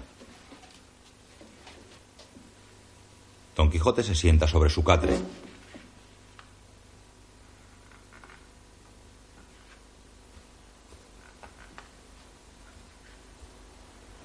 La cabeza en la almohada. En el patio varios criados fabrican una jaula de palos uniéndolos con cuerdas.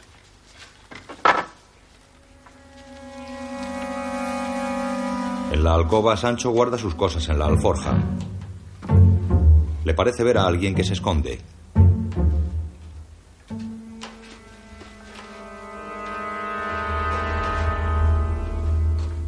Se queda parado al ver que se abre la trampilla del altillo. Suben a la alcoba varias personas con las cabezas cubiertas por objetos diversos que les hacen parecer seres de ficción. Uno lleva la cabeza cubierta con un saco del que sale un rastrillo con un farol. Otro lleva una fuente sobre el saco que le cubre el rostro y un embudo en la nariz. Otro lleva una corona de jaramago de la que salen dos enormes orejas. Por la ventana entra un ser con pinta leonina. Entra otro del que salen tres extraños objetos de la cabeza. Sancho retrocede asustado. Los extraños seres rodean la cama de Don Quijote. El caballero los mira como si fueran fantasmas. Los observa sin moverse.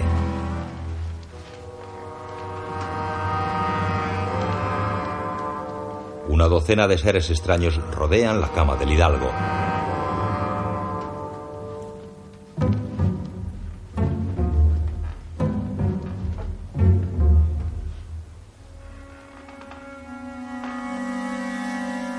Pone los ojos en blanco dejándose vencer por el encantamiento. Los seres agarran la manta sobre la que descansa el caballero de la triste figura.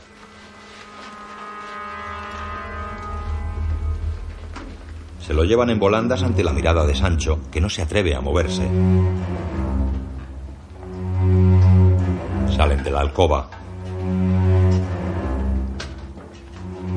Uno de ellos señala a Sancho con el dedo y le hace señas para que le siga. Escudero asiente y se señala a sí mismo con el dedo. Sancho le sigue con andares cansinos. Los seres extraños llevan a Don Quijote por el patio. Sancho está entre ellos. Cuatro seres se quitan las máscaras. Son Dorotea, Lustinda, Cardenio y Fernando.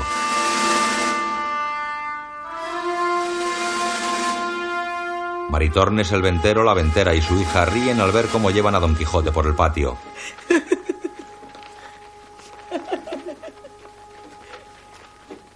El hidalgo los mira y se les corta la risa.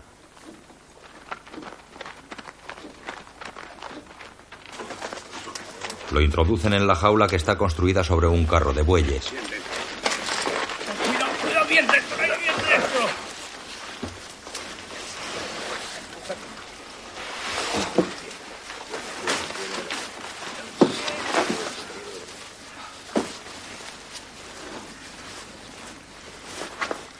Cierra la puerta de la jaula.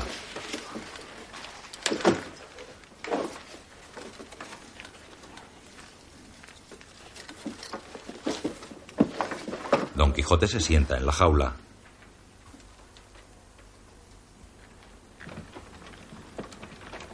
La comitiva se desplaza por los campos de la Mancha. El carro, guiado por su dueño, es escoltado por dos cuadrilleros.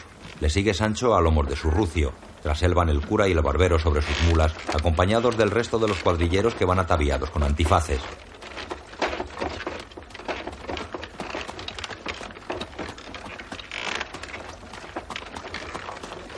Sancho se acerca a la jaula. A los caballeros encantados siempre los suelen llevar por los aires. O en una nube parda. O en un carro de fuego. O sobre un hipogrifo o alguna bestia semejante. Pero que me lleven en un carro de bueyes. Vuestra merced no va encantado, sino trastornado. Trastornado y tonto. Porque estos dos que vienen aquí son el cura y el barbero. Habrán tomado esa apariencia para que yo vacile en mi entendimiento. Sancho desmonta y habla pegado a la jaula. Yo le voy a probar que no está encantado. Le han entrado a vuestra merced ganas de... eh, ¿Cómo le diría? ¿Qué dices, Sancho? Que si tiene ganas de hacer aguas. Ah, sí, sí. Y aún las tengo. Y no voy del todo limpio. Cogido le tengo, cogido le tengo. Los que están encantados ni comen, ni beben, ni nada. Si vuestra merced ha hecho de vientre, es que no está encantado. Tiene que salir de la jaula. Sancho retrocede hasta donde están el cura y el barbero. Don Quijote se pone en pie dentro de la jaula. Señor cura, sería conveniente que mi señor eh, saliera un rato de la jaula, porque si no, no irá tan limpio como requiere la decencia. Entiendo lo que me dices, Sancho. Le habla al oído. Pero temo que en viéndose libre volverá a hacer alguna de las suyas. Claro que si él da su palabra de caballero.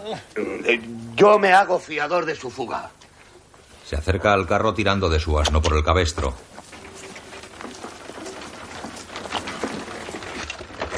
Cuando se va como yo, no se tiene libertad para hacer de su persona lo que quisiere. Pero bien pueden soltarme, porque si no, no dejaré de fatigarles el aliento. Se tumba.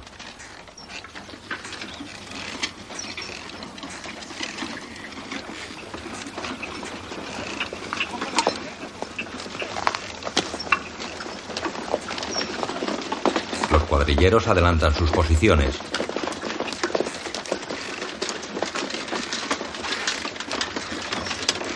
Se detienen a la sombra de un árbol. El jefe de los cuadrilleros baja de su caballo y se quita el antifaz.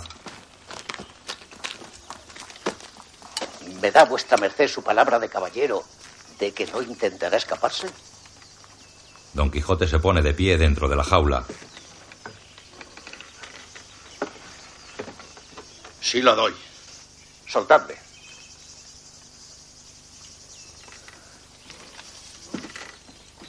Sancho abre la puerta de la jaula. El hidalgo sale.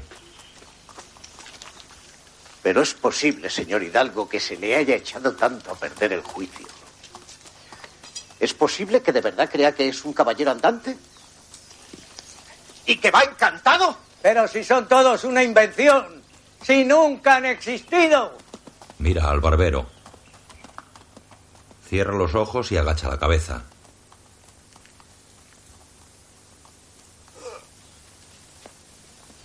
Se marcha corriendo y se esconde tras un árbol. Se baja los pantalones. Desde que estoy de caballero andante. Se pone en cuclillas. Soy valiente, comedido, liberal, bien criado, ah, generoso, cortés, atrevido, blando, paciente. Y por el valor de mi brazo, pienso verme algún día rey de algún reino. Sancho le ayuda a levantarse. Le sube los pantalones. Y así podré mostrar mi agradecimiento a este pobre Sancho Panza, que es el hombre más bueno del mundo. El doloroso son de la trompeta nos llama a una nueva aventura. Sale corriendo. ¿A dónde va, señor? Sube una pequeña loma abrochándose los pantalones.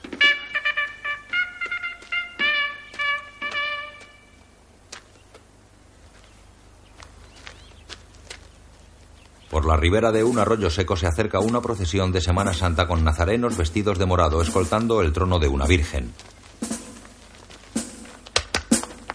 Delante del paso, tres hombres se azotan las espaldas con disciplinas de cuero. Un sacerdote mueve el incensario. Varias mujeres rezan el rosario tras la imagen.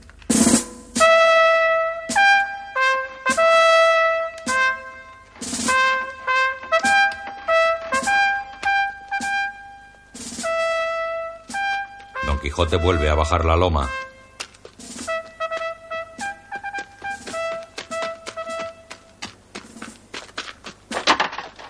Embraza el escudo y coge la espada.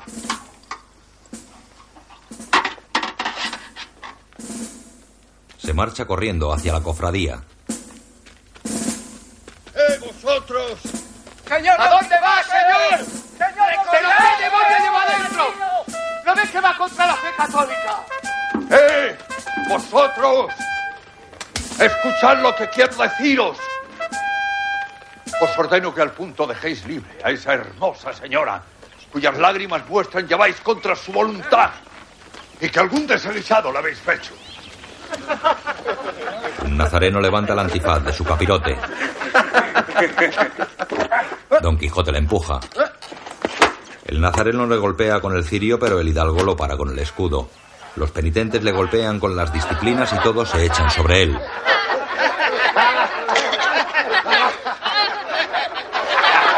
Se lo pasan unos a otros como si fuera una peonza. El nazareno desenmascarado le golpea con fuerza en la cabeza y el hidalgo cae al suelo. Que el sabio que escribe esta historia dé fe que un solo caballero se ha enfrentado a más de 200 o 300.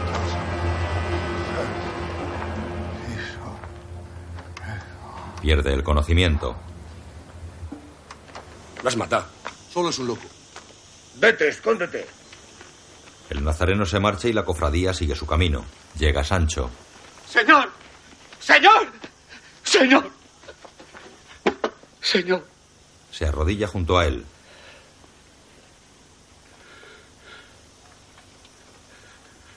Honra de tu linaje. Honor y gloria de la Mancha. Flor de la caballería. Es posible que así hayas acabado. Si tú faltas, el mundo se quedará lleno de malhechores. Habéis matado al mejor de los amos, que por solo ocho meses de servicio me tenía dada la mejor ínsula que haya rodeada de agua. Apoya la cabeza sobre el pecho de Don Quijote. El que de vos vive ausente, dulcísima Dulcinea del Toboso, a mayores miserias que estas está sujeto. Sancho, el cura y el barbero le ayudan a levantarse. Llevad al carro encantado. No estoy para ir sobre Rocinante. Lo llevan a hombros entre el cura y Sancho. Empieza a caminar por sí mismo. Dejemos pasar, Sancho, el mal influjo de las estrellas. Sube al carro por su propio pie. Se tumba en la jaula. Sancho cierra la puerta. En la aldea, señor. Podemos preparar otra salida que no sea de más provecho. Amarra la puerta y se aleja de la jaula.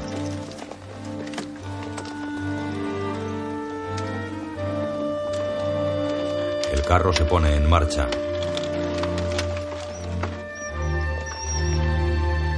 La comitiva retoma su camino. ¡Señor Barbero! ¡Señor Barbero! ¡Para San Nicolás! ¡Señor Barbero!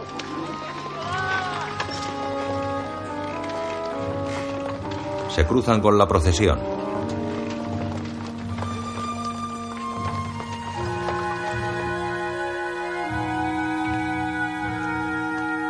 El barbero recoge del suelo el escudo y la espada de Don Quijote.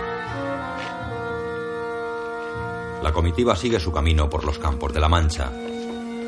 ¡Ay! El boyero conduce a sus animales.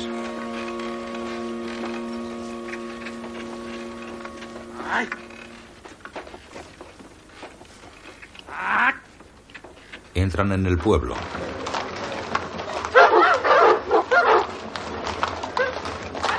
Los niños se burlan de Don Quijote y se acercan al carro. Sus padres se llevan a algunos de ellos. Don Quijote se protege con una manta.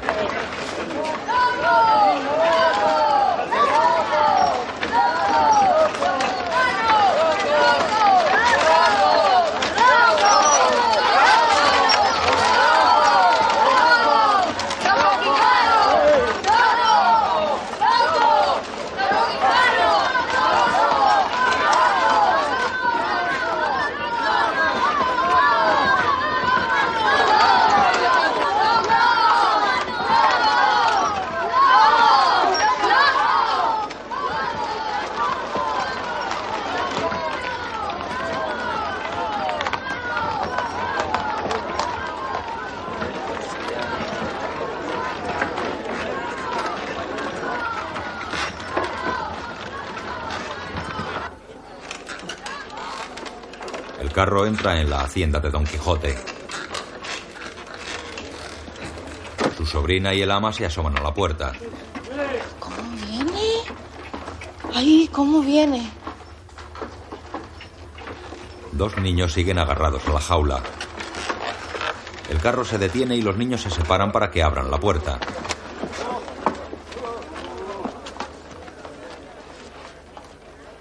Don Quijote sale del carro arropado con la manta. Quita la manta y se dirige por su propio pie a la casa. Sancho baja del rucio sin dejar de mirarle. Los criados del hidalgo cierran la puerta y el escudero se queda fuera. Don Quijote camina tambaleándose por el patio de su hacienda. El ama y su sobrina lo observan.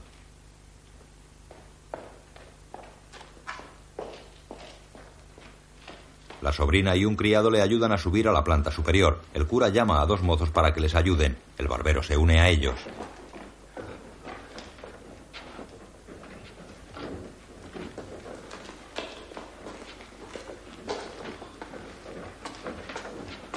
Malditas sean las caballerías andantes.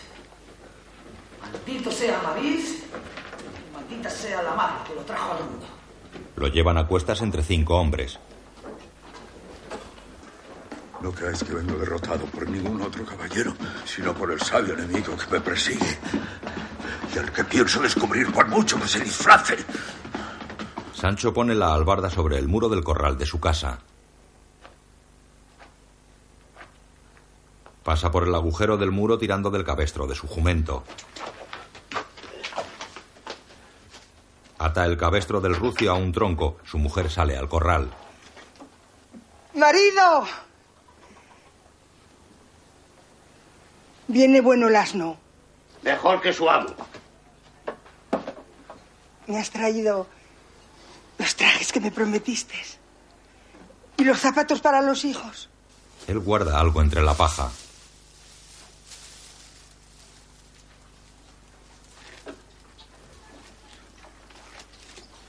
Su mujer se acerca sonriendo. Se miran. Abraza a Sancho y le besa en la cara.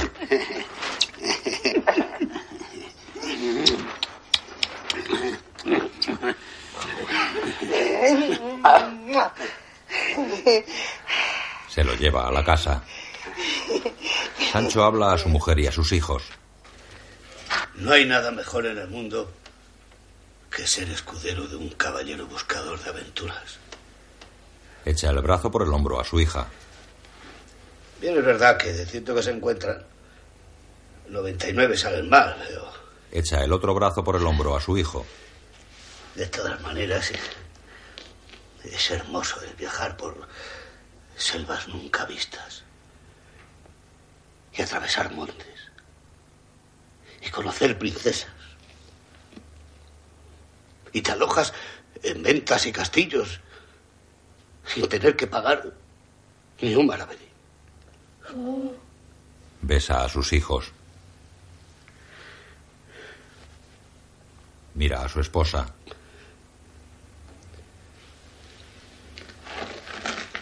Se pone en pie. Ven, mujer. Sancho y su mujer salen al corral. El escudero saca la faltriquera que había escondido entre la paja.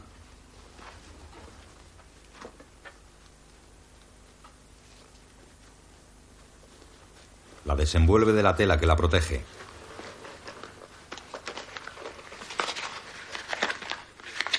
Vierte varias monedas de oro en las manos de su esposa. La mujer las mira con los ojos desorbitados y la boca abierta. Sancho se lleva el índice a los labios señalándole silencio. La sobrina de Don Quijote saca la comida de un perol que se calienta al fuego del hogar y la echa con el cazo en un cuenco.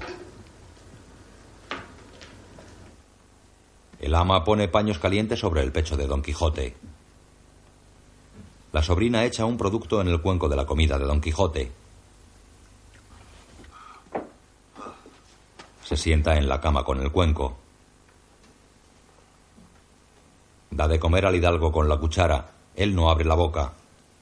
Coma, señor. Mira al ama. Toma una cucharada. El ama retira el paño del pecho y le cierra la camisa.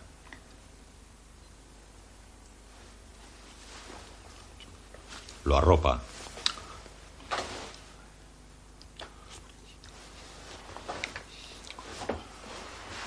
El ama se marcha. La sobrina termina de darle la comida y se levanta de la cama. Las mujeres salen de la alcoba.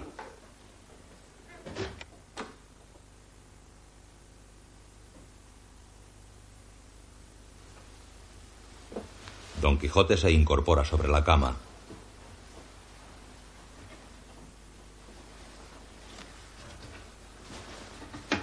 Saca la vacía de debajo del colchón y queda estasiado mirándola.